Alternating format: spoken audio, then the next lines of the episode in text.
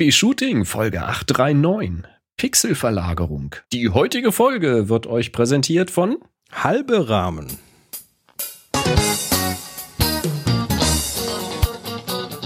Hier ist eine weitere Ausgabe von Happy Shooting, der Fotopodcast. Schönen guten Tag, Chris. Du hast gerade wieder ein Standbild. Hello, gehabt. Horrido. Jawohl. Ja, ich nicht. Kein Hello. Ich auch nicht. Kein Horrido. Ich auch kein Super Bowl. Kein. Also Taylor Swift prinzipiell schon, aber nicht Hier, Gustav. Norddeutschland, das ist so Und hier sind eure Moderatoren, Boris und Chris. Ich klinge übrigens immer noch ein bisschen nasal. Hallo, hier ist Boris. Ähm, So immer. ich habe noch ein bisschen. Ich habe noch ein bisschen äh, Resterkältung. Cheers. Wenn, wenn das klingt wie immer, ist alles gut, Bier. dann äh, ist das auf meine Professionalität zurückzuführen.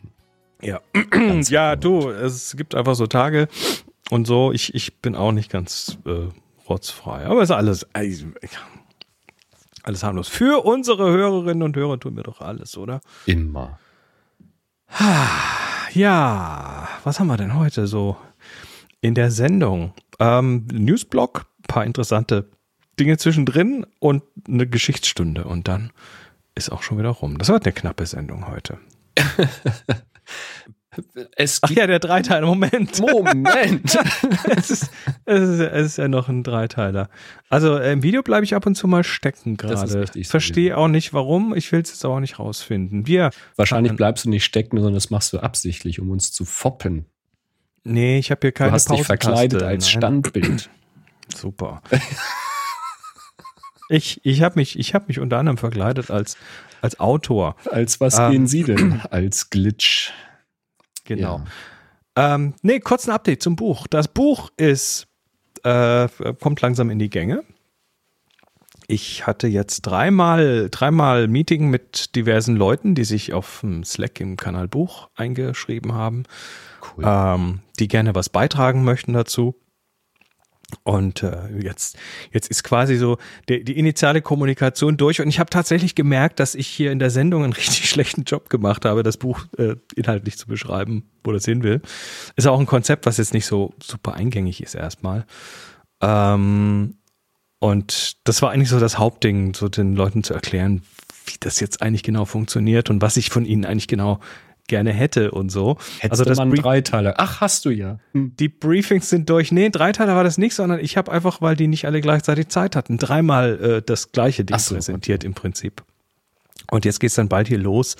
Äh, ich mache gerade noch die Liste fertig mit der mit den Bilderteamen und dann werden die äh, Leute mal in ihre Archive und sonst wo hingehen und gucken, was da so, dazu passt. Und am Ende wird ein Buch draus Ich mit bin echt diversen Community-Fotos. Ja, ja, äh, ich bin auch sehr gespannt. Also, das ist ja nicht so, dass ich sowas schon mal gemacht hätte. Also Buch ja, aber nicht in dieser, in dieser Komplexität. Wir reden hier quasi von, ja, Größenordnung 35 Kapiteln oder Themen mit Unterkapiteln. Und für jedes dieser, äh, für jede, oder Aspekte sind es, der Fotoaspekte. Und für jeden dieser Aspekte sind halt irgendwie zwei bis drei bis vier Bilder nötig. Also wir reden jetzt von 100 bis 150 bis 200 Bildern, die da, äh, die, die, zu denen ich nicht nur Texte schreiben darf, sondern die auch ja irgendwie gemanagt werden müssen. Also das wird, das ist eine Aufgabe. Und die, aber die Infrastruktur dafür steht, so Datenbank und so, also äh, Finde Ja. gut.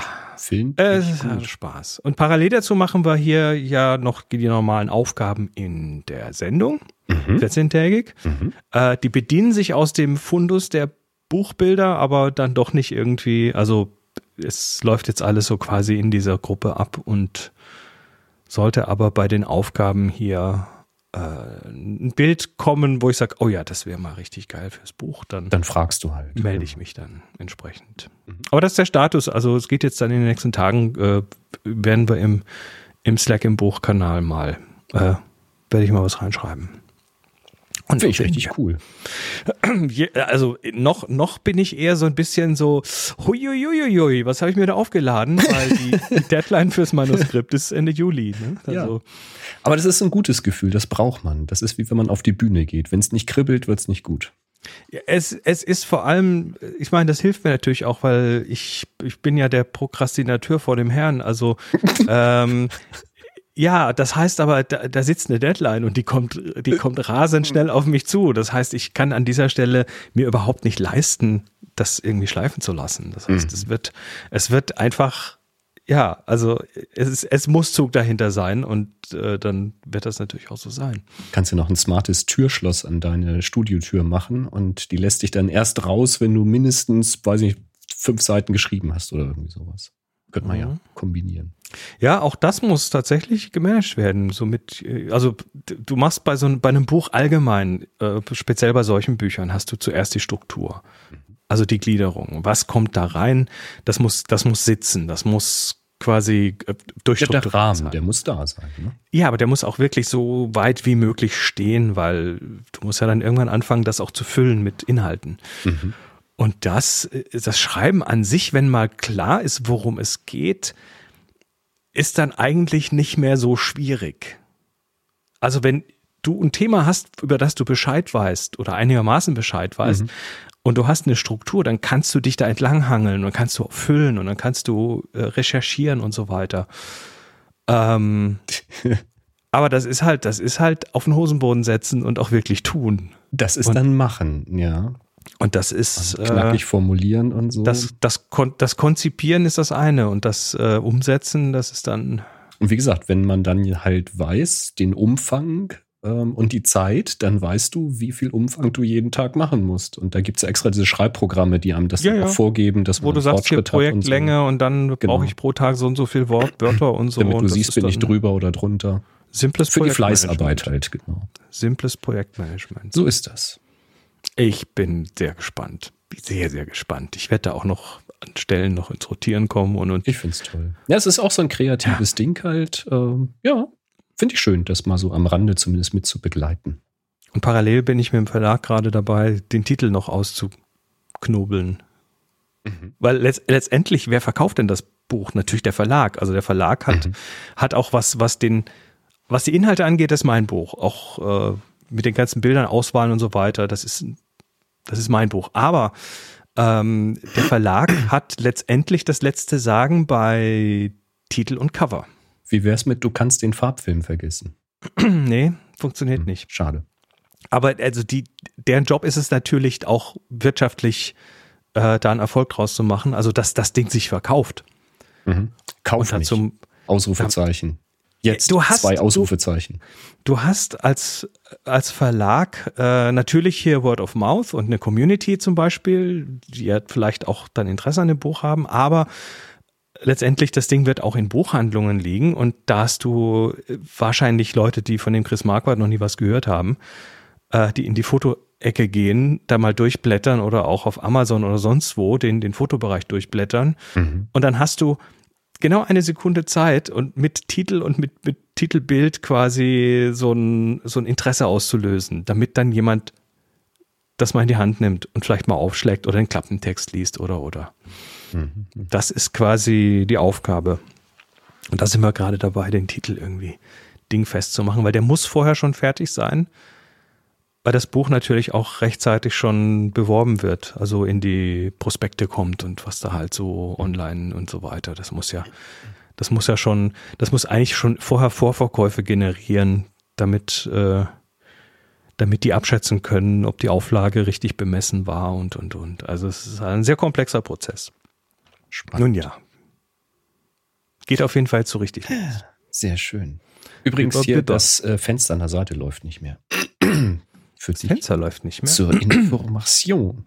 Ich kann ja mal zum nächsten Thema kommen. Mach doch einfach mal. Und zwar gab es ein Firmware-Update für die Nikon Z8. Und zwar ein Update auf die Version 2.00. Vorher war es die 1.01 oder 1.10, glaube ich. Ich glaube 1.01 sogar. Also ein größeres Update und da gibt's auch tatsächlich allerhand Erweiterungen. Die werde ich jetzt hier nicht alle aufzählen. Da geben wir euch den Link auf die Nikon-Seite, da ist das alles aufgeführt. Aber so ganz äh, im groben Überblick, Autofokus hat jetzt eine neue Funktion für Vögel bekommen, funktioniert für Foto und für Video. Das heißt, Vögel fotografieren, ähm, auch wenn sie irgendwo im Gebüsch sitzen oder so etwas oder im Flug in verschiedenen Posen und so weiter, soll dann jetzt deutlich verbessert sein damit. Und dann gibt's jetzt die Auto-Capture-Funktion, um automatisch Bilder zu machen, ist übernommen von der Z9 Firmware 4.0.0.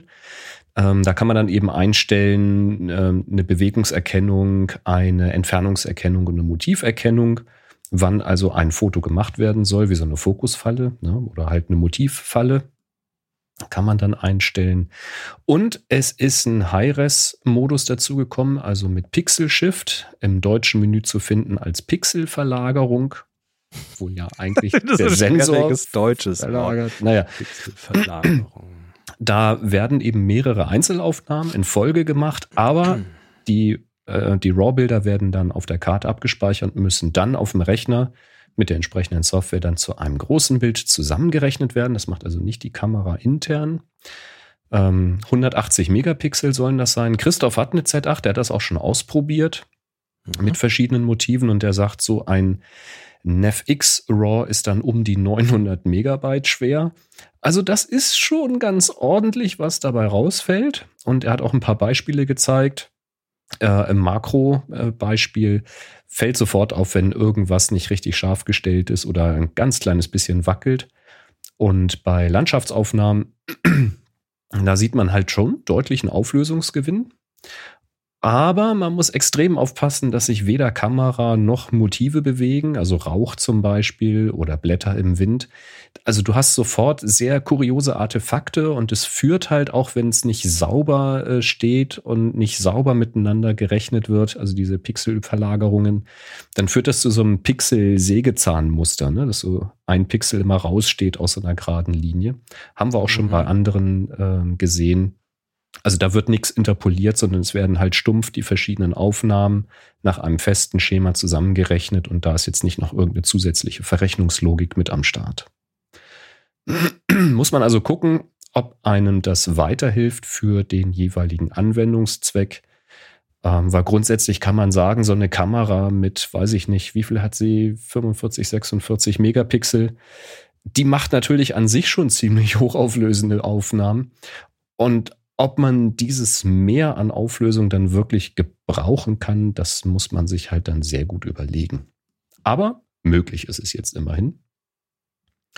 Ähm, dann gibt es eine ähm, Picture Control Konfiguration für Porträts. Also das sind ja hier so äh, äh, Kurven für, ähm, sag schnell, für Helligkeiten, also Gradationskurven quasi bei der Aufnahme oder Mhm.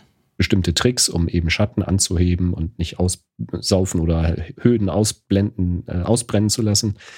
Und da gibt's jetzt eben so ein Picture Control für Porträts, für einen höheren Tonwert, Umfang. Sie schreiben für feine Details in den Hauttönen. Auch das wahrscheinlich eine sehr spezielle Kiste. Ich vermute eher so im Bereich Studio interessant. Ähm, und dann habe ich gesehen, dass man die Bedienung jetzt weitreichend oder weitreichender anpassen kann, also mehr Funktionen, die auf mehr Buttons gelegt werden können und ähnliches. Ähm, das habe ich jetzt nicht im Detail verstanden, weil ich habe den Body nicht, um das nachzuvollziehen. Ähm, aber da schaut doch einfach mal auf die Nikon-Seite, die wir verlinken. Da könnt ihr dann auch die Firmware 2.0.0 herunterladen und da steht auch beschrieben, wie das Update dann funktioniert. Der Kai fragt, ob bei dem High-Res-Shot ein RAW oder nur ein JPEG rausfällt. Kannst du das da sehen? Das kann ich nicht sehen, das steht da nicht beschrieben. Ich gehe davon aus, dass es am Ende wieder ein RAW sein werden könnte, weil es werden einzelne RAW-Aufnahmen gespeichert, die dann verrechnet werden. Ähm, Erinnerst, du dich, erinnerst du kann- dich, als RAW noch so einzelne Pixel vom Sensor waren, die eins Ja. zu eins abgespeichert wurden? Christoph ergänzt schon gerade, NavX ist ein RAW-Format, also das sind, sind RAW. Ja, aber RAW, RAW ist ja schon lange sehr verwässert. Naja, RAW mit, heißt- Es gibt, es gibt Lossy RAW mittlerweile. Ja, es natürlich. Gibt, äh, Kompress, kom Lossy komprimiertes RAW. Es gibt äh, diese Kombi-RAWs, die halt aus vielen Bildern bestehen und dann äh, zusammengebastelt werden. Und das ist immer sehr, äh, Ich finde das immer sehr lustig, wofür heute der Begriff RAW verwendet wird, weil mit RAW hat das nichts mehr zu tun. Da sind ja vorher auch schon, ja gut, war ich schon früher immer mehrere Stufen, hier diverse Entrauschungen und Pattern Noise und was weiß ich ja. alles, was da schon rausgenommen wurde. Also Aber Raw, Raw, Raw so richtig halt, roh war das noch nie eigentlich, oder? Raw heißt halt, ähm, also mal mindestens ist noch kein Weißabgleich reingerechnet. Das heißt, du hast immer noch die rohen Helligkeitswerte und in der Regel hast du auch noch eine, eine Farbmaske. Also du hast eigentlich nur monochrome Helligkeitswerte, die dann eben noch zu Farben verrechnet werden wollen. Ähm, und damit hast du natürlich auf jeden Fall den Vorteil der vollen Farbkontrolle. Also Weißabgleich ist noch nicht festgedengelt und ähnliches. Das hast du, ja. Und ähm, ich denke, das ist das hauptsächlich Entscheidende. Christoph ergänzt übrigens gerade noch, äh, vielen Dank, das war mir so nicht bewusst. Und man kann den Pixel Shift auch benutzen, um das Rauschen, und er sagt hier signifikant zu reduzieren, geht auch ohne höhere Auflösung. Also dann wird wahrscheinlich einfach mehrere Aufnahmen gemacht und dann eben miteinander verrechnet. Durch den Pixel Shift siehst du dann ja, welche Helligkeit an welchem Pixel war. Und das muss er ja nicht zu einer höheren Auflösung machen, sondern kann es ja auch benutzen, um mehr Lichtinformation für jeden Farbpixel zu bekommen. Spannend. Tja. Also das kann natürlich interessant sein, aber auch da darf sich dann natürlich, wenn es duster ist, nichts bewegen. Also für Partyfotografie wohl eher nicht. Nicht wahr? Tja. Sehr schön. Da, dafür für Partyfotografie wie gemacht ist der Kodak Tri X. Kennst du den? Ja, das ist ein Schwarz-Weiß-Film. genau. Äh, das ist ja, das ist ja so viel, Lieblingsfilm vieler, ähm, ISO 400, mhm. klassisches Korn, sehr, sehr typisch aussagekräftiger Film und ähm, den gibt's auch schon immer gefühlt. Ich habe den damals halt nicht selbst entwickelt. Ich habe den immer ins Labor gebracht. Heutzutage könnte ich wahrscheinlich viel mehr damit anstellen, aber ich habe einfach keinen Bock mehr. Ja, Im Labor weißt du halt nicht, was genau mit gemacht wird. Wobei, ja. wobei die mit Sicherheit äh, den billigsten Entwickler, den sie haben, nehmen und den halt mit einer Standardrezeptur, mhm. mit einem Standardrezept äh, entwickeln und dann kriegst du halt, was du kriegst. Also genau. Einfluss hast du nicht, es sei denn, ich habe damals den Fotografen am Ort, äh, dem, dem ich den manchmal gebracht hatte, der hat einen Fotoladen, hat auch für mhm. die Presse irgendwie gearbeitet, der stand quasi immer den halben Tag in der Dunkelkammer, dem habe ich immer so Tri-X gebracht und sagte, pushen, 1600. Ja, mache ich. Super. Da hat dann, hat dann so richtig knallige Abzüge gemacht. Und mhm. der wird jetzt billiger. Also Kodak hat gerade äh, in einer Instagram-Story angekündigt. Es ist interessant, wo heute Sachen angekündigt werden. Ja. Äh, gibt hier einen Screenshot äh, von Kodak, also von Kodak Alaris, die den herstellen. New Year, New Price. We have implemented a catalog price reduction on Kleinbild 135 Format Kodak Professional TX400. Und zwar, naja, wie gesagt, äh, die, die, die, die Kleinbild-Variante eben um 30 Prozent reduziert. Das ist der Katalogpreis. Das ist der Preis, den die, äh, wenn ich es richtig verstehe, den der Handel bezahlt. Mhm. Und das auch, wie ich es verstehe, gerade eher so erstmal nur in den USA. Das heißt, ich denke, ob das jetzt vollständig auf die Kundschaft durchschlägt und wann das nach Deutschland kommt und so weiter, weiß ich nicht. Aber ist auch eine gute Nachricht, dass ein klassischer Schwarz-Weiß-Film jetzt irgendwie die Chance zumindest hat, günstiger zu werden. Auf jeden Fall. Ja, finde ich cool. Weiß aber nicht warum, ne? Gibt keine Gründe hier angegeben. Entweder ja, haben sie noch, haben sie noch irgendwie ein äh, paar alles LKWs raus. gefunden. Ja, Ablaufdatum, alles muss raus. Hinterm Regal vorgekehrt oder so. Man weiß es nicht genau. Ja. Naja, ähm, ja, das waren die News. Jetzt kommen wir zu den Themen. Hast du Natürlich hast du. Ich weiß Natürlich. ja, dass du hast. Ähm, das Veritasium-Video über die blaue LED gesehen. Ja, habe ich gesehen. Also Veritasium macht, macht äh, sehr ja, educational Content im Prinzip über, mhm. äh, über alles Mögliche und in diesem Fall ist das die Geschichte der blauen LED, weil die LED nun mal äh, also wer alt genug ist, der kennt die LEDs noch als rot und dann irgendwann mal auch als grün. Aber dann war auch lange Schluss, weil die blaue LED einfach fast unmöglich war, die zu bauen. Und das wusste ich nicht. Also ich habe früher, und ich kann mich noch sehr, sehr gut dran erinnern, ich habe mit roten und grünen LEDs gebastelt. Ich habe so einfache ähm, elektrische Schaltungen gebaut, ähm, habe irgendwelche Lichtsignale für Modelleisenbahnen oder für Autobeleuchtung und so weiter damit gebaut. Hatte immer großen Spaß damit, so Lichtorgeln damit gemacht. Da habe ich immer gedacht, wieso gibt's denn keine blaue? Weil ein Polizeiauto, Feuerwehrauto will's natürlich mit einer blauen LED oben auf dem Dach haben. Und das gab's nicht. Und da war ich immer ganz traurig. Und als es Jahre später dann plötzlich endlich eine blaue LED zu kaufen gab, ich glaube im Konrad-Katalog oder weiß nicht, in irgendeinem Elektronikkatalog, da war das irgendwie so, so ein Preisverhältnis, eine, eine rote LED für, weiß nicht, fünf, fünf oder zehn Pfennig oder so und die blaue dann für fünf Mark. Und ich so, habt ihr eigentlich einen Knall? Und ich habe jetzt in letzte Woche oder wann das war, oder diese Woche, Anfang dieser Woche, habe ich jetzt erst gelernt, warum. Und ich ja, bin und also die- umgekippt. Die, die Geschichte ist jetzt, also äh, letztendlich ist die Geschichte, dass äh, Suji Na- Nakamura, ein Ingenieur, äh, bei Firma Nichia hießen die, glaube ich, ähm, jahrelang experimentiert hat mit verschiedenen Materialien, um, um die, die Kristallstruktur in der richtigen Qualität hinzubekommen. Und der hat dann auch irgendwie zeitweise seine Chefs ignorieren müssen. Die wollten eigentlich, dass er aufhört damit. Und er hat halt weitergemacht. Und ähm, letztendlich hat er das dann hinbekommen nach Jahren, ähm, hat dann später auch, ich glaube, das war dann 1992 kam die blaue LED, Mhm. Ähm, hat dann später sogar einen, einen äh, Physiknobelpreis dafür bekommen. Und letztendlich hat die blaue LED und damit auch die weiße LED, weil die ist eine direkte Folge der blauen LED, Mhm. ähm, hat letztendlich, deshalb reden wir hier drüber, ähm, alles revolutioniert. Ihr schaut gerade auf einen Bildschirm, wenn ihr das hier als Video seht. Oder ihr habt in eurer Hosentasche ein Gerät. Dieses Gerät hat höchstwahrscheinlich LEDs und Mit an sich rote, begrenzter Wahrscheinlichkeit der blaue Fernseher zu LEDs. Hause. Exakt. äh, LEDs, Bildschirme überall. Ohne Blau gibt es kein RGB. Und Mhm. ohne RGB gibt es keine ordentlichen Bildschirme. Das war mit einer der Gründe, warum die, äh, die LED-Bildschirme nicht, ja, lange nicht, nicht gab. Ne? Warum die erst in den 90ern dann tatsächlich kamen. Weil das ging vorher einfach nicht. Ähm, dann hat man über die blaue LED noch einen entsprechenden Phosphor gemacht und damit weißes Licht gemacht. Und ähm, ich würde sagen, der Großteil des Lichtes um euch rum heute ist LED-Licht. Weißes LED-Licht. Mhm. Von die, die, die, die Glühbirnen, die früher halt Hitze gemacht haben und ganz wenig Licht nur. Äh, plötzlich war es möglich mit dieser blauen und daraus folgend weißen LED. Ähm, ja, eine Revolution loszutreten. Das ist Mhm. nicht anders zu sagen, dass äh, die Erfindung der blauen LED hat alles revolutioniert. Ähm, wir hatten, ich, ich habe es kürzlich mal wieder durchgerechnet hier in, in der Villa und wer die kennt, weiß, das ist ein ordentliches Haus von der Größe her. Wir haben hier, ich glaube, 25 äh, LED-Birnen und äh, im Normalbetrieb, wenn das komplette Haus beleuchtet ist, verbraucht das gesamte Haus an Licht gerade mal 200 Watt.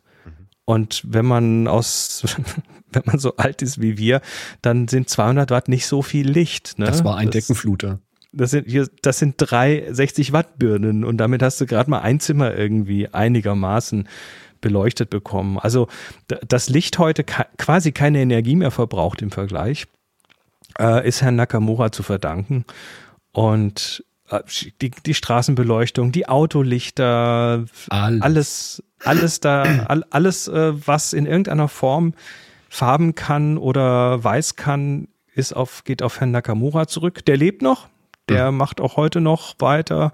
Der macht, will jetzt das Ultraviolett machen, beziehungsweise hat er schon gemacht. Das muss jetzt noch verbessert werden. UV gibt's auch schon genau bei, bei LEDs. Ist mich noch Ähm, schwieriger. Das ist nicht genau. Je, je weiter in den blauen Bereich hinein, desto schwieriger ist es. Beim Film ist es umgekehrt. Da fängt alles im blauen Bereich an und äh, je weiter in den roten Bereich, desto schwieriger wird das. Und ich habe jetzt durch dieses Video überhaupt erst verstanden, warum das so ist. Also das ist eine absolute Guck-Empfehlung, wenn euch das Thema interessiert, wie es überhaupt dazu kam, dass es solche Bildschirme gibt, auf denen ihr das mit höchster Wahrscheinlichkeit euch anschaut. Ähm, und vor allen Dingen, man würde ja meinen, dass dieser ähm, Entwickler und Forscher jetzt äh, wirklich ein gemachter Mensch ist, weil er hat quasi die Welt revolutioniert mit dieser Erfindung. Aber ganz im Gegenteil, Ähm, er ist nicht mehr bei der Firma, wo er das erfunden hat, hat richtig Beef mit denen oder die mit ihm und er ist jetzt woanders und macht in den Staaten eben am ultravioletten und an äh, sehr, sehr, sehr, sehr kleinen LEDs. Genau. Ähm, und was er da, ja. was er da äh, an, an Geld erstritten hat, das ist alles für die Gerichtskosten draufgegangen. Richtig. Nun gut. Aber er ist richtig also, so ein Nerd, er ist richtig so ein Typ auch, ne? Ist wirklich stark. Ja, also, also die, die Geschichte ist faszinierend und äh, ähm, es, es geht, wird natürlich ein bisschen über Elektronik und über Elektronenflüsse und so weiter mhm. geredet, mhm. aber ähm, wer sich von so, so etwas nerdigeren Sachen nicht abschrecken lässt, es ist es wert. Das ist schon, das ist schon, ja, das ist eine Revolution. Ist eine heiße Geschichte. Die weiße, ist die im Grunde genommen wert, mal richtig verfilmt zu werden. Ich finde das eine tolle Story. So, so Oppenheimer-mäßig. Ja, ja, ja. Richtig groß. Ja, warum nicht? Warum nicht? Blaue LEDs, ja. Ja, blaue LEDs. Das, äh, genau, Kai, Kai sagt, äh, in meinem Golf 1 gab es noch eine Ausnahmegenehmigung für eine gelbe Fernlichtkontrollleuchte. Mhm. Also klar, da gab es noch keine blaue LED, da musste halt, du, du, du, hattest damals natürlich schon blaues Licht, aber das waren halt Glühbirnen, das waren Lampen genau. mit einem blauen Filter davor und da mhm. die Glühbirne selber eher im warmen Bereich strahlt, war halt dieser deshalb sind die auch relativ bald dann irgendwann so ausgeblichen, weil, mit da, da, weil man da relativ viel Licht hinten reinschicken musste und damit auch Temperatur. Ich weiß auch noch so diese, so im Bühnenbereich, ne, da wo heute das Licht ja auch alles LED ist, mhm. da gab's diese, diese paar irgendwas Kannen, diese großen Alustrahler mit 1000 Watt drin oder so. Mhm. Und wenn du da blaues Licht machen wolltest, dann hast du blaue Folie davor gemacht. Und typischerweise war die blaue Folie dann nach ein paar Stunden, die konntest du wegwerfen hinterher, nach so einem Abend, weil die halt durch die Hitze dann ihre Farbstoffe sind dann irgendwie ja, blassblau und, und verwellt. Mhm. Genau, äh, Jochen, es gab früher sogar Fake-LEDs in Blau mit Glühlämpchen im LED-Gehäuse. Genau. Mhm. Das kenne ich auch. Also, fantastische Geschichte, wer so ein bisschen was mit Elektronik am Hut hat. Äh, oder wer LEDs verwendet in irgendeiner Form und da gibt es heute niemanden, der das nicht tut. Mhm ähm, lohnt sich die Geschichte. Tja.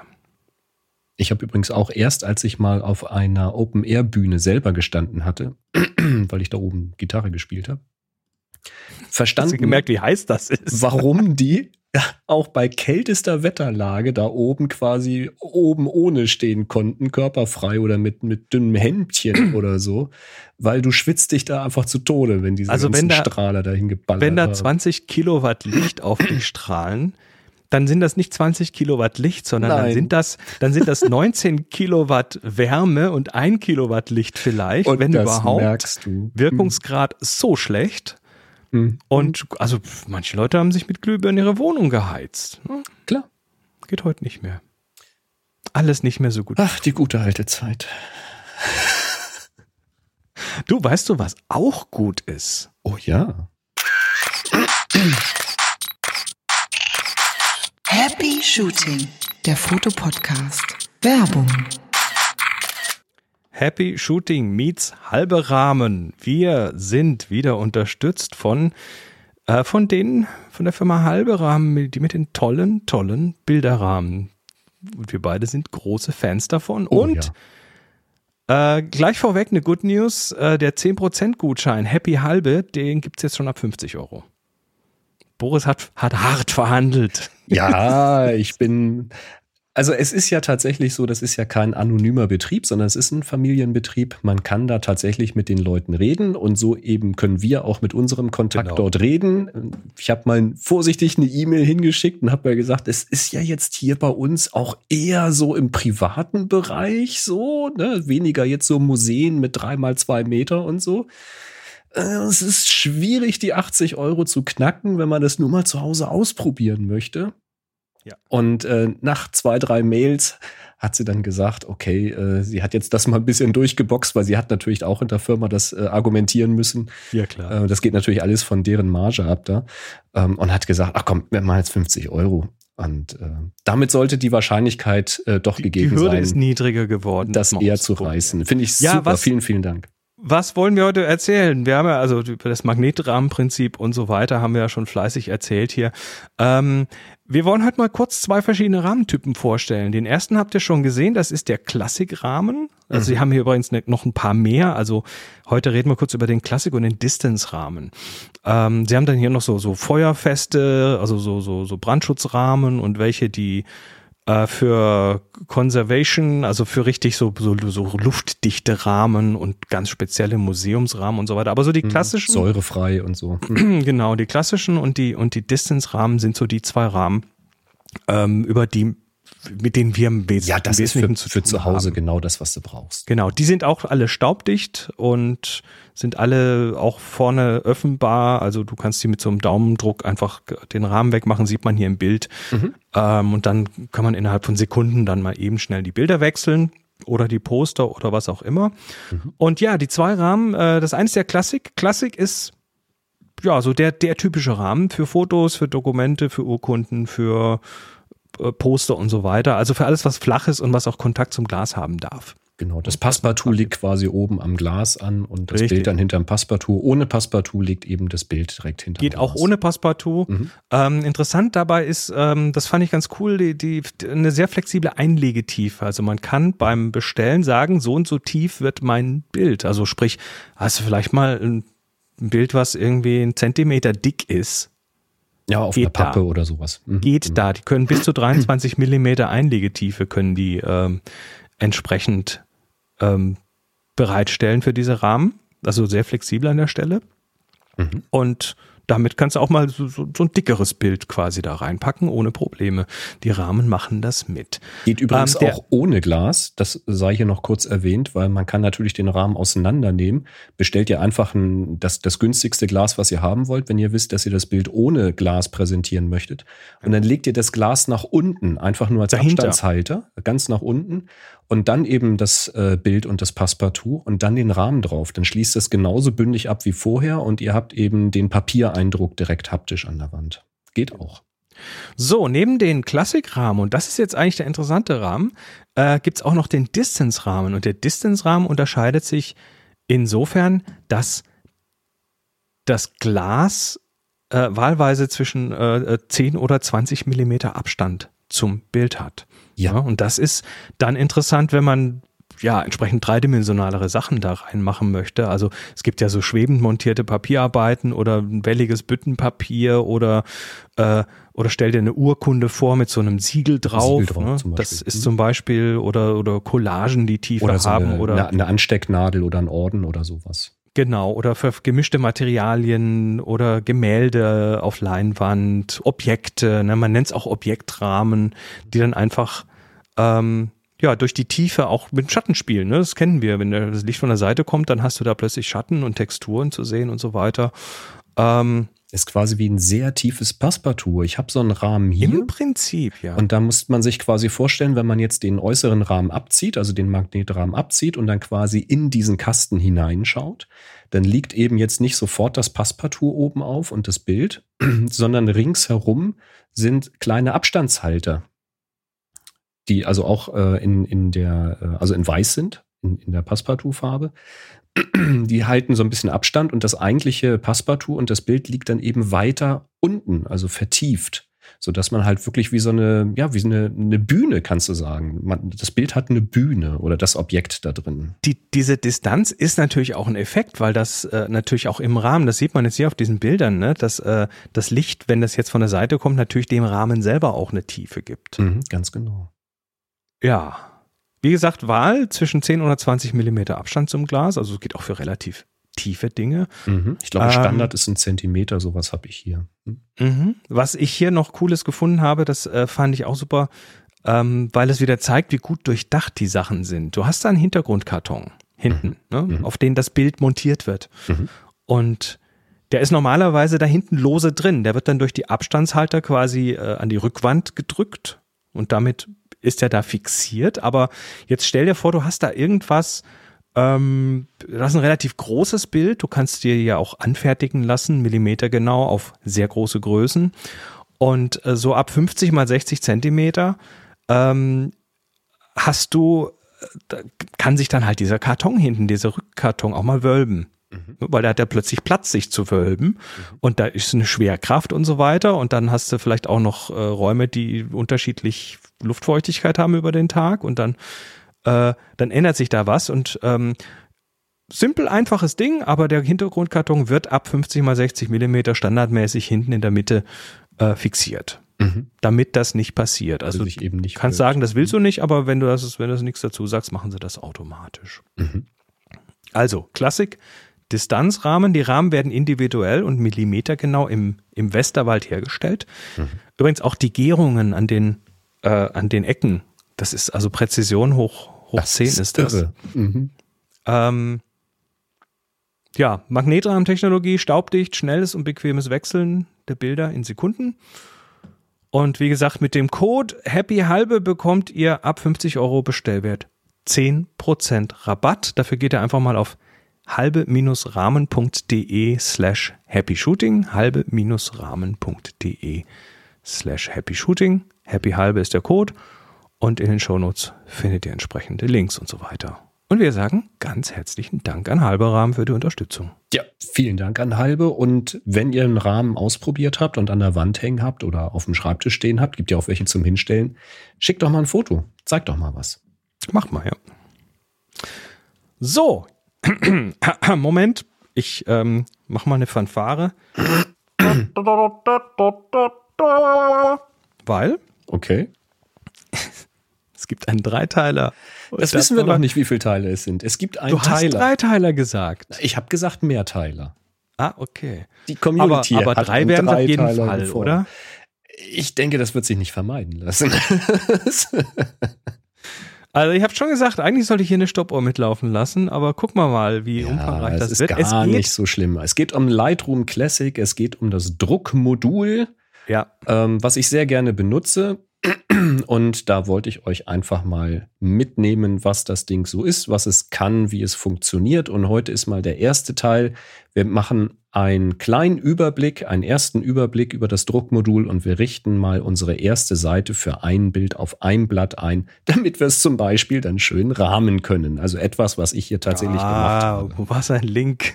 Ähm, du wirst auch dazu ein bisschen Bildschirm zeigen. Ja. Das heißt, wer das jetzt nur hört, ähm, ich versuche zu vielmals um Verzeihung, ja. aber da ist vielleicht die Videofolge, die ist direkt in den Shownotes verlinkt oben äh, ist da wahrscheinlich ganz sinnvoll. Genau. Ich versuche immer zu beschreiben, wo ich bin und was ich da tue. Also wenn ihr Lightroom Classic, das Druckmodul ein bisschen im Kopf habt, dann hilft das. Wenn ihr es direkt vor euch habt, während ihr jetzt gerade die Kopfhörer im Ohr habt, dann hilft es wahrscheinlich noch mehr.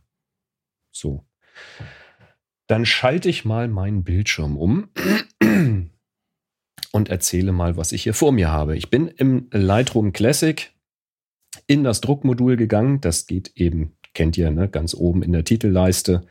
Ähm, ich bitte auch jetzt schon um Entschuldigung, ich habe mein Lightroom auf Englisch laufen, weil damit einfach die Begriffe kürzer sind und die Seitenleisten schmaler sein können. Äh, deswegen werde ich oft irgendwelche englischen Begriffe verwenden, weil ich auch gar nicht weiß, wie es ins Deutsche übersetzt wurde. Aber irgendwo das vorletzte ganz rechts ist Print, im Deutschen wahrscheinlich Drucken. Und da kommt man in das Druckmodul. Und das ist schon das Erste, äh, was ich in der Regel mache. Ich bin also, wenn ich Fotos bearbeitet habe, in der Bibliothek, also in der Kachelansicht von den Fotos und habe mir die Bilder aussortiert, zum Beispiel in einer Sammlung oder ähnlichem, ähm, die ich jetzt drucken möchte. Und dann komme ich eben mit der Sammlung oder mit den markierten Bildern aus der Bibliothek in das Druckmodul. Diese Selektion bleibt erhalten und die Bilder werden dann unten äh, am Rand angezeigt, wenn ihr euch diesen Diastreifen da habt einblenden lassen. Man kann im Druckmodul auch auf seine Sammlungen zugreifen, auf die Collections.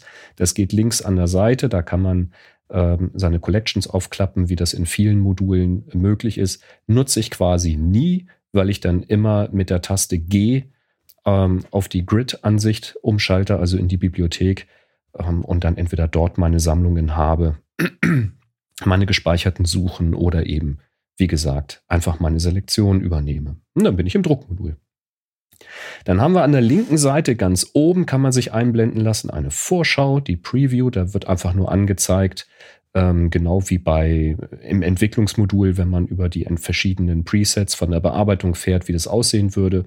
So wird halt hier links oben das Layout angezeigt, was unter dem Mauszeiger ist, wenn man unten in diesem Template-Browser äh, mit der Maus über die Vorlagen zieht. Dann wird immer eins hervorgehoben und oben eben angezeigt, welches das ist. Das äh, ist manchmal ganz hilfreich, wenn man sich schon sehr viele eigene Vorlagen gemacht hat. Und wir legen jetzt auch eine eigene Vorlage an. Und das geht in diesem Template-Browser oben rechts mit diesem Plus an der Seite. Da vergeben wir jetzt einen Namen. Ich nenne das mal HS äh, Drucken 1. Und dann kann man sagen, in welchem Ordner möchte man das gespeichert haben. Und wenn man diese Liste aufmacht, hat man die Möglichkeit, über New Folder einen neuen Ordner anzugeben. Den nenne ich mal HS Drucken. Dann legt er links an der Seite ein HS Drucken Ordner an und wenn ich jetzt sage Create, dann habe ich jetzt auch schon eine Vorlage angelegt. Was ihr jetzt als Vorlage da seht, das hängt so ein bisschen davon ab, was ihr vorher ausgewählt hattet. Das wird dann übernommen. Ist aber nicht schlimm, weil das passen wir jetzt sowieso alles an. Wichtig ist, auf die Seite kommen wir auch gleich nochmal, dass ganz rechts oben da gibt es nämlich den sogenannten Layout-Style, das dort ausgewählt ist Single Image Contact Sheet, was auch immer da im Deutschen steht. Einzelbild, Kontaktabzug, keine Ahnung. Das ist das, womit wir uns jetzt hier zumindest heute und vielleicht auch nächstes Mal noch beschäftigen werden. Zu den anderen Sachen kommen wir später. Ich gehe jetzt wieder links zurück auf unser angelegtes Template. HS Drucken 1 ähm, und jetzt möchte ich erstmal einstellen, auf was für eine Papiergröße ich überhaupt drucken möchte. Und dazu gibt es links unten den Page Setup Button, den kann man anklicken. Und dann kann man auswählen, was für ein Papierformat für welchen Drucker man haben möchte. Da kann man hier, ich bin auf Mac unterwegs. Das kann sich jetzt unter Windows ein bisschen unterscheiden. Das weiß ich nicht, weil ich bin am Mac. Ähm, dann kann ich halt sagen, ich möchte Papierformate für alle Drucker haben. Dann wähle ich Any Printer. Dann ist es halt druckerunabhängig. Oder aber ich weiß schon, mit was für einem Druckertreiber ich in der Regel drucken möchte. Bei mir ist das hier der Epson ET8550 Printfab über Bonjour. Ähm, Printfab ist ein Druckertreiber, den ich mir mal gegönnt habe. Da können wir mal wann anders drüber sprechen. Ansonsten wählt ihr hier eben einfach euren Druckertreiber aus. Und wenn ihr den Druckertreiber ausgewählt habt, dann wird unter Papiersize, äh, Papiergröße, Paper Size, werden dann alle Papiergrößen angezeigt, die dieser Druckertreiber zur Verfügung stellt. Und hier habt ihr jetzt eben zum Beispiel auch die Möglichkeit, Randlosformate zu wählen, wenn euer Drucker und euer Druckertreiber das können. Dann könnt ihr hier direkt randlos auch drucken. Ähm, ich wähle jetzt mal bewusst eine Größe aus. Das ist jetzt hier in meiner Vorlage schon drinne. Und zwar A4-Papier ganz klassisch mit eben einem nicht druckbaren Bereich außenrum, der also nicht randlos gedruckt wird. Warum, erzähle ich euch gleich. Dann kann man hier auch noch sagen, ob das ein Hochformat oder ein Querformat sein soll. Auch das können wir noch jederzeit ändern. Wir speichern das mal. Außerdem hat man links unten neben diesem Page Setup auch noch ein Print Settings Button.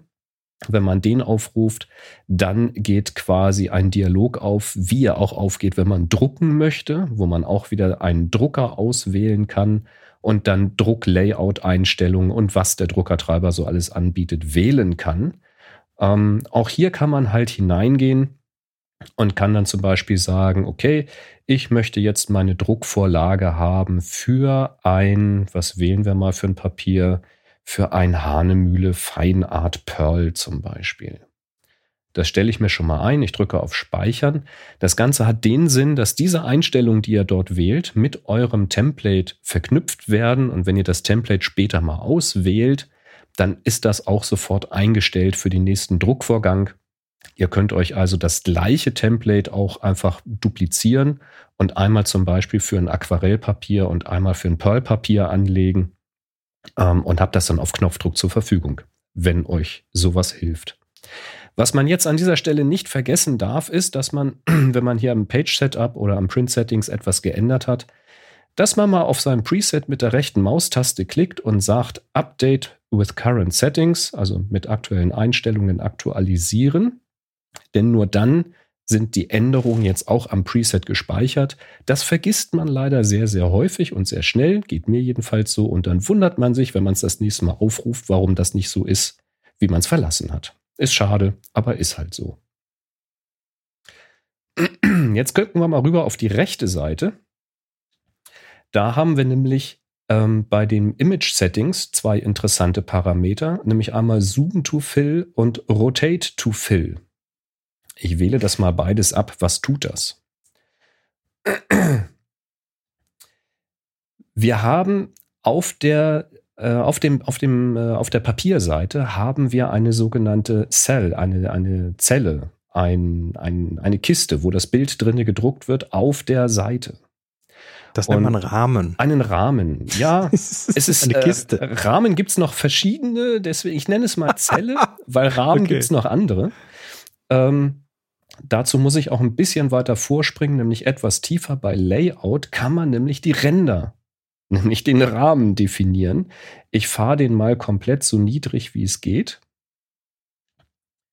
Damit wird dann die Zelle, auch die Größe der Zelle, so groß wie sie möglich ist auf dem Blatt Papier. In meinem Fall, ich habe jetzt ein nicht randloses Papier gewählt, also einen nicht randlosen Druck und deswegen habe ich einen nicht druckbaren Bereich ringsherum. Der wird mir in Lightroom auch dargestellt, so ein bisschen ausgegraut. Da kann ich nicht hindrucken. Und ähm, jetzt sieht man bei mir gerade auf dem Bildschirm, dass das Bild, was ich gewählt habe, wenn ich keinen Zoom und keinen Rotate aktiviert habe, diesen Rahmen nicht vollständig ausfüllt. Ich habe also oben und unten noch ein bisschen weißen Rand, denn das Seitenverhältnis vom, A4-Papier passt nicht zu meinem Bild. Und da kann man jetzt eben sagen, ich möchte einen Zoom to Fill haben. Ich möchte also auf jeden Fall das Bild so weit vergrößern, dass es den Rahmen komplett ausfüllt, natürlich im korrekten Seitenverhältnis. Das Bild wird also beschnitten. Das finde ich persönlich sehr hilfreich, wenn man eben gleichartige äh, Motive an die Wand bringen will. Oft sind es wirklich nur ein paar Pixel, die verloren gehen. Das war übrigens damals, wenn man sich Abzüge hat machen lassen oder Poster gedruckt hat, war das auch schon so. Ist einem nur häufig gar nicht so richtig aufgefallen. Hier in Lightroom habe ich jetzt noch die Möglichkeit, wenn ich mit dem Mauszeiger dann über das Bild in der großen Vorschau fahre und ich habe Zoom to Fill aktiviert, dass ich den Ausschnitt noch bestimmen kann. Weil dieser Zuschnitt kann ja je nach Unterschied im Seitenverhältnis mehr oder weniger extrem sein. Und vielleicht möchte man zum Beispiel nicht, ich habe jetzt hier mal ein Beispiel gemacht von einem Baum, ähm, der hier zu sehen ist, wo die Äste jetzt links an den Rand anstoßen durch den Beschnitt. Und wenn ich das nicht möchte, dann kann ich das Bild einfach ein bisschen nach rechts ziehen, sodass der Baum wieder schön mittig platziert ist und wirkt, ohne an den Rand anzustoßen. Das kann man hier also konfigurieren. Und das Rotate to Fit, äh, to Fit hat natürlich auch damit zu tun, ob das Bild im korrekten Seitenverhältnis so rotiert wird, dass eben die lange Seite des Bildes auch der langen Seite der Papierseite entspricht. Um das zu demonstrieren, stelle ich mal kurz die Seite aufs Hochformat, indem ich über Page Settings nochmal dahergehe und das ins Hochformat ändere. Rotate to Fit ist abgewählt, Zoom to Fill ist aber aktiviert und jetzt wird das Bild eben auf die volle A4-Höhe gezoomt, obwohl es ein Querformat-Bild ist. Und das heißt, ich habe jetzt einen extremen Beschnitt. Der Baum passt gar nicht mehr komplett ins Bild, also nicht komplett aufs Blatt. Ich kann den zwar hin und her verschieben, wenn ich das möchte. Wenn ich jetzt nur einen halben Baum drucken möchte, kann ich den so wie hier ähm, den Baumstamm direkt an die Seite machen und dann eben nur eine Hälfte des Baums drucken, wenn ich das möchte. Oft möchte man das aber nicht. Und dann kann ich eben sagen, ich möchte es aber trotzdem groß drucken. Dann mache ich jetzt noch ein Rotate to Fit und dann wird das Bild eben ähm, 90 Grad gedreht, sodass es eben wieder dem Seitenverhältnis des Papiers entspricht. Diese Einstellungen sind generell ganz praktisch, vor allen Dingen, wenn man mehrere Bilder auf einmal drucken möchte und man hat sowohl Hochformate als auch Querformate ausgewählt dann möchte man jetzt nicht jedes einzelne Bild wählen und immer wieder die Einstellung und die Seitenausrichtung anpassen, sondern man sagt einmal, ey, ich will das Bild, äh, also die Papierseite am Bildschirm im Querformat sehen, weil das ist halt für mich am größten an meinem Bildschirm. Ich aktiviere Rotate to Fit und wenn es halt ein Porträtbild ist, dann wird es halt auf der Seite liegend gedruckt, aber es hängt ja hinterher eh wieder aufrecht an der Wand. Und so kann man in einem Rutsch eben auch verschiedene Seitenformate drucken. Ich markiere hier zum Beispiel nochmal als zweites Bild ein Hochformatbild. Auch das so eine Sache, wenn man mehrere Bilder markiert hat und man möchte mehrere Seiten drucken, dann sieht man in der Mitte, wo das große Vorschaubild angezeigt wird, unten rechts in der Ecke ein Page One of Two oder wie viele auch immer ihr ausgewählt habt. Das seht ihr allerdings nur, wenn ihr mit der T-Taste die Toolbar mal eingeblendet habt. Das verkleinert zwar die Vorschau, zeigt euch aber an, wie viele Bilder ihr markiert habt. Das gibt so ein bisschen Sicherheit, wenn man auf Drucken klickt. Sonst hat man unter Umständen eine böse Überraschung, wenn man vorher Steuerung A gemacht hatte. Ich spreche aus Erfahrung. Und man kann dann hier auch mit den kleinen Pfeiltasten in der Toolbar eben zwischen den Bildern umschalten und ihr seht, mein hochformatiges Bild wird eben auf der Seite liegend gedruckt, um eben dem ähm, ja, Seitenverhältnis zu entsprechen und möglichst groß gedruckt zu werden. Und auch hier, also bei jedem einzelnen Bild könnt ihr das, den Ausschnitt verschieben und die Position dieses Verschiebens wird sich auch gemerkt. Ähm, das heißt, man kann, wenn man jetzt zehn Bilder drucken will und durch den Zoom to Fill passt das nicht auf die Seite, dann könnt ihr die zehn Bilder einmal durchgehen, könnt sie an die richtige Stelle verschieben und könnt dann auf Drucken gehen. Die Position merkt sich Lightroom. Sehr praktisch. Und vorhin waren wir schon unten beim Layout, wo die Margins sind, also die Ränder. Und wenn ich jetzt ein Bild randlos drucken will, dann kann ich das jetzt hier gerade nicht tun, weil ich habe ja im Druckertreiber ein nicht randloses Blatt gewählt. Wenn ihr randlos drucken wollt, dann müsst ihr halt im Page-Setup auch ein Papier wählen, was randlos ist, damit der Drucker eben auch den randlos Druck aktiviert. Das ist halt Druckertreiber abhängig. Dann könnt ihr hier diese Margins tatsächlich auf Null runterfahren und randlos drucken. Das geht. Wenn ihr aber vorhabt, ein Bild mit Rand zu drucken, wie ich es in letzter Zeit ganz gerne mag, ich mache dann so einen Zentimeter oder anderthalb Zentimeter außenrum, drucke mir also quasi mein Passepartout, dann ist es sinnvoll, ein Papierformat zu wählen, was nicht randlos gedruckt wird. Warum dieses? Ich gehe jetzt hier mal an die Margins und stelle hier überall einen Zentimeter ein, ringsherum. Da wird Chris ein bisschen zucken, weil das natürlich nicht die optische Mitte ist, sondern die exakte Mitte. du kennst mich gut. Natürlich. Wenn man jetzt die optische Mitte haben will, dann kann man natürlich den oberen Rand ein bisschen schmaler und den unteren ein bisschen größer machen. Die Option hat man. Aber jetzt habe ich ringsherum ein Zentimeter angegeben und wenn ich das jetzt ausdrucke auf meinem Drucker und ich messe nach, dann ist das auch sehr exakt ringsherum ein Zentimeter, obwohl ich ja einen nicht druckbaren Bereich habe. Der nicht druckbare Bereich ist in diesem Zentimeter schon mit inklusive. Man muss ja also nicht selber wissen, wie viel Millimeter werden nicht gedruckt und die muss ich dann davon abziehen, damit ich insgesamt einen Zentimeter habe.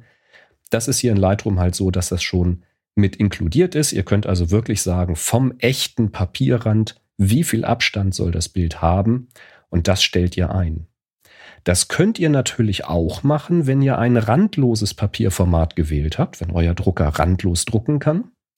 Das Problem ist nur dann, ihr stellt dann ein Zentimeter ein, ihr werdet aber nicht exakt ein Zentimeter bekommen.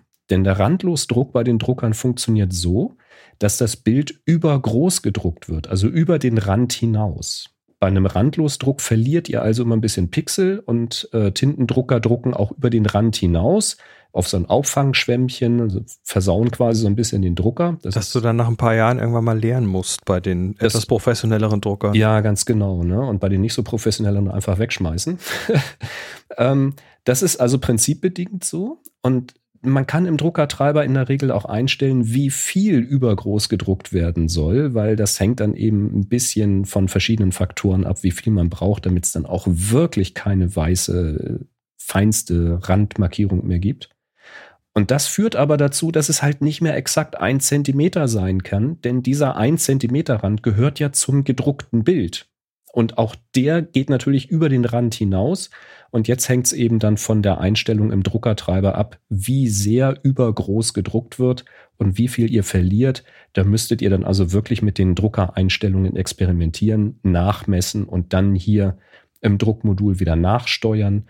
Und das ist ja Quatsch, weil wenn ihr sowieso genau wisst, ihr wollt einen Rand ringsrum haben, warum dann überhaupt erst randlos drucken?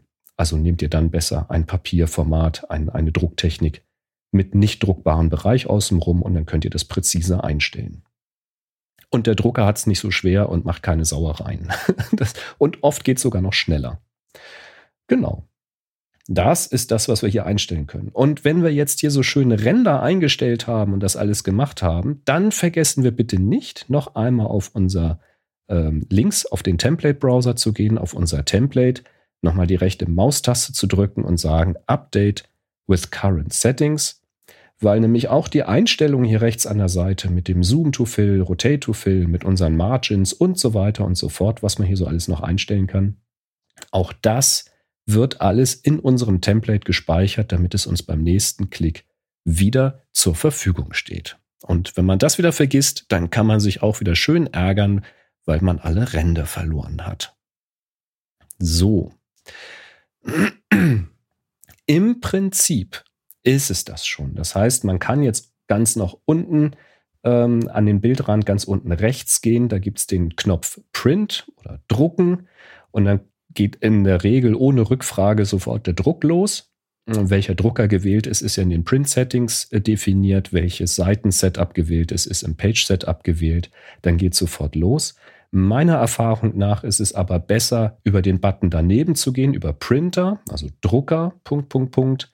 Dann öffnet sich nämlich nochmal der Druckendialog, den ihr kennt äh, von Mac oder von Windows und könnt hier jetzt nochmal die Einstellungen prüfen. Ist denn das richtige Papierformat ausgewählt? Also ich habe ja hier, wie gesagt, mein Printfab und dann kann ich hier nochmal in die Einstellungen gehen und kann eben, äh, bei den Settings nochmal gucken, ist denn jetzt auch mein Hanemühle Fine Art Pearl ausgewählt? So wie ich mir das gewünscht habe, weil ich weiß, dass das hier in der Vorlage so gespeichert ist.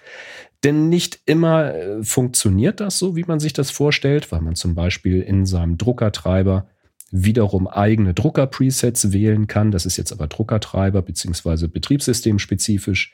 Und wenn man jetzt hier am Mac zum Beispiel an seinem Druckertreiber hinterlegt hat, man möchte hier immer ein bestimmtes Drucker-Preset benutzen, dann überschreibt das auch schon mal gerne die Einstellungen, die man eigentlich an seinem Lightroom-Template hat. Und deswegen gehe ich eigentlich immer über das Druckermenü, prüfe das nochmal, ob das alles so stimmt, korrigiere gegebenenfalls die Einstellung und dann drucke ich das aus. Damit das gut aussieht, sind einige Dinge ja natürlich noch zu berücksichtigen unter Umständen. Da wird es dann aber komplexer und das soll Teil eines späteren äh, Teils werden. Genau, wie oft kriege ich Teil in einem Satz runter? Wir arbeiten dran. Ähm, ich würde sagen, für diesen ersten Teil als Überblick und als einfachster Fall ein, äh, ein Bild auf eine Seite sauber ausgerichtet mit schönem Rand soll das erst einmal genügen. Das war Lightroom Classic Druckmodul Teil 1. Meine Damen und Herren. Wahnsinn. Es haben mich Wahnsinn. übrigens auch schon die ersten Fragen erreicht. Vielen Dank schon mal an dieser Stelle dafür. Wenn ihr weiter auch Fragen habt, die sind jetzt hier noch nicht beantwortet worden, das kriegen wir dann zum Ende, werde ich dann Fragen beantworten. Oder wenn ich an bestimmte Dinge komme, die diese Fragen beantworten, dann kann ich darauf direkt eingehen. Wenn ihr also noch Fragen zum Lightroom Classic Druckmodul habt, die ihr euch noch nie zu fragen gewagt hattet.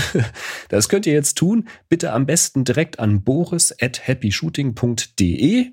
Dann erreicht mich das direkt in meinem E-Mail-Client und ich kann mir das direkt äh, einsortieren und vorbereiten für die nächsten Teile. Das ist sehr schön. Ich muss hier mal eben kurz einen kleinen Refresh machen, aber das äh, lassen wir einfach in der Sendung. So. Ein Refresh. Ja, ja, der kleine Refresh, der Wenn war, der kleine Refresh kommt. Ja, ja, das hatte, das hatte Hallo, hier mit dem, mit dem Setup Refresh. zu tun. Genau. Äh, wir haben, äh, Dankeschön, Dankeschön, da kommt also noch mehr, nehme ich da an. Da kommt noch mehr. Gut. Äh, wir haben, äh, ich habe ein Bild gefunden, da bin ich kürzlich drüber gestolpert, auf Mastodon und zwar äh, ein, ein Astrobild, mhm. aber kein Astrobild, was auf der Erde von der Erde aus gemacht wurde, auch keins, was vom hier James Webb Teleskop oder so gemacht wurde, sondern ein Bild, was die Cassini-Sonde gemacht hat. Die ist da hinten ah, äh, hinterm Saturn noch. irgendwie unterwegs. Ja. Oder um den Saturn oder so. Oder beim Saturn, weiß ich gar nicht genau. Aber in der Nähe da. Und das äh, Bild, das ist ein Bild, was, ich sag mal, das, das kannst du schon fast nicht glauben, dass das hier aus so einer Sonde rausgeflogen ist. Und zwar hat die Cassini-Sonde äh, Saturn, die Ringe des Saturn drauf und mhm. vier Monde, Titan, Dione, Pandora und Pan. Vier Monde. Okay. Und Aber Das Moment, die sind aus- nicht alle sehr groß, ja. Das, das, das, das sieht wirklich so aus, als ob das jemand so im, im Grafikprogramm zusammendesignt hätte. das sieht aus wie ein Standbild aus einem Star Wars-Film oder so. Richtig. Und du siehst aber, also horizontal ist, ist der, sind die Saturnringe und dann siehst du äh, rechts vor den Ringen, also neben den Ringen, siehst du einen der Monde, ganz hinten ganz groß einen der Monde, davor nochmal einen der Monde und den vierten darfst du jetzt mal suchen. Ich weiß nicht, ob du den durch die Kompression durchsiehst. Ähm, Also Der drei sehe ich da rechts außen, den hellen und die zwei großen im Hintergrund. Genau, Und der wo ist vierte ist, glaube ich, der ist, glaube ich, links in den Ringen. Ach, natürlich, Teil des weil- Ringes. Wie so ja. ein kleines Sandkörnchen, was man da noch sieht. Der hat ja quasi da eine Lücke in die Ringe geschlagen, deswegen ist da ja die Spur. Also wer auch immer Mhm. dieses Bild komponiert hat, beziehungsweise die Cassini-Sonde so ausgerichtet hat, dass die dieses Bild zu dem Zeitpunkt hinbekommt, alle Achtung, das ist, äh, das ist fotografisch sehr interessant. Also nicht nur jetzt äh, astrotechnisch, sondern ja, fotografisch. Also das fand ich, das fand ich sehr, sehr Das abgefahren. ist schon ein bisschen verrückt, wenn man sich vorstellt, wo das aufgenommen ist und dass das echt ist. Das ist schon Also eine geile ist eine- Zeit. da ist eine Kamera und du hast äh, eine sehr weit entfernte Möglichkeit, die, die auszurichten und Das ist schon geil. Ja. Ah, Ich habe gerade irgendwie vor ein paar Tagen erst eine, eine relativ alte Dokumentation gesehen über den Saturn und da ging es auch um die Cassini-Sonde. Und äh, ja, jetzt ist sie schon da. Und äh, toll. Ist immer witzig, wenn man so alte Dokus nochmal wieder findet und sich anguckt und dann sagt man sich, ja, gibt's schon. Ähm, war so, wie ihr euch vorgestellt habt, oder nee, ist inzwischen was anderes bei rausgekommen. Das ist immer sehr, sehr interessant. Ja, ich Ja. mag, ich mag Weltraumdokus. Und hier ist noch was Interessantes. Das hat jetzt nichts direkt mit dem Thema äh, Fotografie zu tun, aber wir haben ja hier immer wieder so ein bisschen so History und alte äh, Fotografie und auch Gestaltung. Ne? Und Gestaltung, zur ist ganz Gestaltung, wichtig. zur Gestaltung gehört ja auch ähm, Schrift. Ganz klar. Also zu Bildern, ne, das, äh, wir, wir, wir haben ja, wenn, wir, wenn du ein Buch machst oder einen Artikel oder auch nur eine Präsentation mit Bildern, äh, dann musst du dir theoretisch auch Gedanken über die Schriften machen und die Schriften kommen ja irgendwo her, ne, die hat irgendjemand mal entworfen. Und bevor die Schriften irgendwo wie, wie jetzt typischerweise am Rechner halt irgendwie aus Vektoren bestehen und so weiter, waren das halt Bleilettern. Und die hat man in der Maschine zusammengepackt zu, Alles von Hand mit zu, Abstandszeichen. zu, Artikeln, und zu Kästen, zu was weiß ich, mit Abständen, mit was weiß ich allem und hat dann da entsprechend äh, ja, Farbe drauf geschmiert und das dann auf dem Papier gepresst. So funktioniert der Buch- oder Zeitungsdruck. Ähm, hier ist äh, von äh, Guido Kühn, der war auf Blue Sky, habe ich, hab ich das gesehen. Ähm, der hat eine äh, kurze Geschichte erzählt und zwar hat er eine Zeitkapsel geöffnet. Der bekam eine, ja, so ein, so ein in, in dunkles Packpapier, in braunes Packpapier eingepackte, ähm, ja, was ist das, so eine, so eine Schachtel im Prinzip. Und in der Schachtel befindet sich ein, ein Minimum der Pergamon. Was ist die Pergamon? Die Pergamon ist eine Schrift und ein Minimum ist eine Menge an Buchstaben, die man braucht, um damit kleine Artikel schreiben zu können. Okay. Du musst ja vom Bleisatz, beim Bleisatz musst du ja von der Schrift nicht nur jeden Buchstaben einmal da haben, sondern du brauchst viele E's und viele I's und Je mehr Text Zs auf eine Seite, umso mehr. Ja. Richtig, du brauchst also verschiedene Satzgrößen. Ein Minimum ist der kleinste, die kleinste Satzgröße wohl. Ähm, und ähm, schreibt also, das Ding wurde 1960 eingepackt. Eine Teilerin, das war damals ein Beruf, hat äh, in Dresden das in der VEB Typoart, äh, hat ein Minimum der Pergamon in der Werksspezifikation 3.3a also mager und in der winzigen Schriftgröße 6.6p auf, auf den Packtisch gelegt mit einem mit einer besonders stabilen metallverstärkten Kolumnenschnur äh, eingewickelt und das fragile Arrangement zum Schutz der Druckbilder zunächst geschickt in weiches Volumenpapier äh, eingelegt und dann ein Kontrollzettel mit der Schriftnummer dazu und Schriftgröße und der Personalnummer des Gießers wurden ja aus Blei gegossen die Dinger und äh, das dann in Packpapier eingeschlagen und das dann äh, hat ein Papiersiegel bekommen und war dann für den Versand fertig. Und 2024, also dieses Jahr, stellte ein, das Päckchen hat ungeöffnet und unversehrt den Untergang des Bleisatzes und der DDR überstanden, gelangte über Umwege zu einer Hamburger Buchbinderei, wo es wiederum in einer Schublade vergessen wurde, landete schließlich durch eine glückliche Fügung bei mir, um die nach über einem halben Jahrhundert noch jungfräulichen Typen ein, endlich ihrer Bestimmung zu übergeben und zu drucken. Auch wenn es mich wirklich viel Überwindung kostet, so eine Zeitkapsel unwiederbringlich zu öffnen. Und da wird noch ein bisschen erklärt, was diese ganzen Begriffe bedeuten. Und ähm, so sieht also ein Minimum der Pergamon aus. Ich versuche da mal ein bisschen ja, du zeigst gerade eine, äh, ein Schriftmuster quasi, ne? Genau, Schriftmuster. Also du siehst hier, das sind äh, ja eine ganze Menge an verschiedenen Buchstaben der Pergamon. Mhm. Und äh, entsprechend kannst du Wahnsinn. damit dann einen Satz machen. Ist abgefahren, oder? Das ist die Pergamon. Pergamon Antiqua ja. Mager. Auch da habe ich halt mal in einer Dokumentation gesehen, wie eben dieser Beruf funktioniert hat und die Leute, mhm. die das gemacht haben, also die solche Bücher gesetzt haben oder Zeitungen gesetzt haben, in was für einer affenartigen Geschwindigkeit die aus den entsprechenden Schächtelchen die Buchstaben quasi blind gegriffen und auf eine Schiene arrangiert haben und das ja alles spiegelverkehrt und weiß ich nicht. Also ja, natürlich ist das, wenn man das ein paar hundert oder tausendmal gemacht hat, verstehe ich schon alles, aber wenn ich mir das so angucke, also tiefster Respekt also, dass das noch alles gut aussieht hinterher. Und dann ist dann plötzlich auch klar, weil früher war das ja durchaus so, äh, auch wir Kinder haben uns ja einen Spaß gemacht, haben Zeitung durchgesucht nach Druckfehlern. Also, wo ist ein, ein Zeit falsch rum oder fehlt eins oder solche Geschichten. Hast du das gemacht? Ja, wir haben sowas gemacht, ja. Ich glaube sogar mal in der Schule. ne, so lesen lernen oder so. Ich glaube, da haben wir da tatsächlich mal eine Zeitung durchgeblättert. Ähm, war sehr witzig, hat Spaß gemacht. Vielleicht hatte ich aber auch schon mal so einen Detektiv-Tick oder so, keine Ahnung. Jedenfalls hat er das Bock gemacht und ab und zu findest du ja so einen Glitch mal, ne, so einen kleinen Fehler. Und äh, später war mir dann halt völlig klar, wie sowas zustande kommen kann. Und dass es eigentlich ein Wunder ist, dass das nicht permanent passiert ist.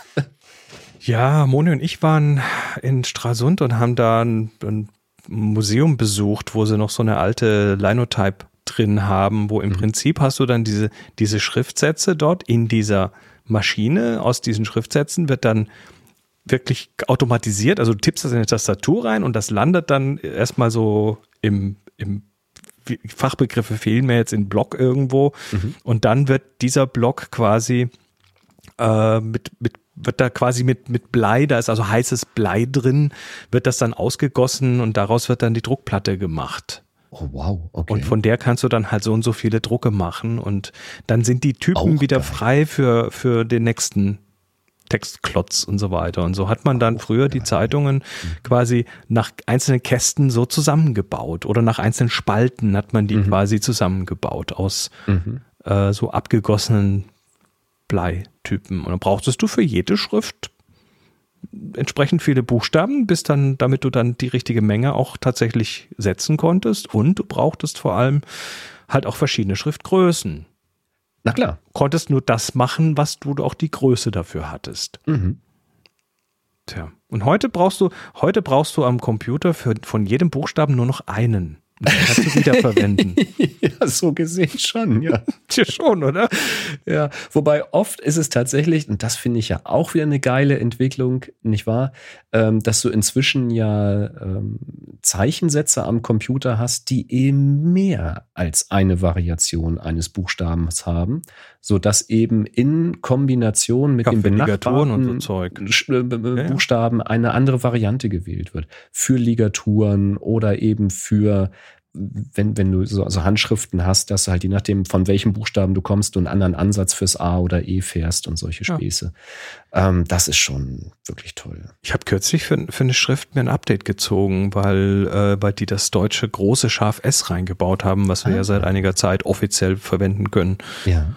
Und äh, ja, das habe ich auch tatsächlich in einem großen, in einem Wort gebraucht, in einem großen Buchstaben Schaf S. Früher das hat man da das Kleinschaf S genommen und hat sich gewundert, dass es scheiße aussieht. Ja. Du wolltest Seiße schreiben, das fängt ja mit einem scharfen S an. Nicht wirklich. Bei mir nicht. Bei mir nicht. Nicht. Gut, wir, Herrlich. Ich finde sowas äh, toll. wir kommen jetzt zur neuen Aufgabe. Ja, denn die aktuelle Aufgabe, ähm, HSB Timing, die läuft jetzt am 15.02.2024 ab. Also am Donnerstag, wenn ihr das offiziell hört. Und die neue Aufgabe hat Chris rausgesucht, heißt Filter. Mhm. Und das bedeutet, dass ihr vom 15.02. bis zum 29.02., also vom 15. Februar bis zum 29. Februar 2024, ein neues Foto macht zum Thema Filter. Das ladet ihr dann bei Flickr hoch, stellt es dort in die Happy Shooting Gruppe, vergebt den Tag HSB Filter. HSB Filter. Ja, und dann schauen wir mal. Habe ich was vergessen? Nee, ich überlege gerade, du hast das richtig erklärt. Ich, ich, es ist schon so lange her, dass wir hier so Aufgaben erklärt haben und so weiter. Ähm, und jetzt kommen wir zu was, was wir auch schon länger nicht mehr gemacht haben, aber es ist ganz wichtig, dass wir es wieder tun. Und das ist der Terminkalender. Uh, du meinst, wir haben was? Ding, ding, ding, ding, ding. Der Terminkalender. Ding, ding, ding, ding, ding, ding. Das war eine rhetorische Frage. die Termine, die Termine, die wir, die wir quasi äh, hier nicht, nicht verlesen haben, sind aber natürlich trotzdem im Happy Shooting Terminkalender gelandet. Äh, den findet ihr auf happyshooting.de slash Kalender und da, ähm, ich mache den mal ganz kurz auf dem Bildschirm hier, ähm, da seht ihr, wenn ihr ein entsprechendes Datum raussucht, was weiß ich, wenn ihr jetzt hier am 24. Februar irgendwie eine euch einen Termin sucht, dann könnt ihr da draufklicken und dann seht ihr unten, welche Ausstellungen da gerade irgendwo laufen oder welche anderen Termine da gerade irgendwo laufen. Und solltet ihr einen neuen Termin eintragen wollen, dann tragt ihn bitte hier unter neuer Termin eintragen. Da ist ein Button, da könnt ihr das dann hier reinwerfen und dann landet es in der Sendung. Und äh, das haben viele gemacht. Und während wir zwar hier nicht immer regelmäßig in den letzten Wochen die Termine vorgelesen haben, sind die trotzdem in diesem Kalender gelandet. Weil wir haben hier Shownoter und den, den Rainer und überhaupt, die sich hier drum kümmern. Und eigentlich bräuchten wir den Podcast gar nicht mehr machen, sondern das läuft alles so vollautomatisch so im Hintergrund ab. Ah, ich glaube nicht. Ich glaube nicht. Ich glaube, So wichtig schon. sind wir gar nicht. Es ist schon. Nee, wichtig sind wir auf keinen Fall. Aber es ist schon gut. Ähm, ich, ich bin sehr, sehr, ähm, wie soll ich sagen, sehr glücklich, sehr erstaunt, sehr geschmeichelt, dass wir so eine Unterstützung aus der Community erfahren. Und das äh, würde ich auf keinen Fall als selbstverständlich oder als Selbstläufer abtun wollen. Nee, nee, so war das auch nicht gemacht. Das ist, ähm, das ist ganz, ganz großes Kino. Ganz dicken Dank an der Stelle nochmal. Ich sag nur so, soll, sollten wir mal, weil das ist ja manchmal so, dass wir zwischendurch mal so, so abgelenkt sind mit anderen Sachen, familiäre Sachen, was weiß ich alles dann Ist aktuell so, ja.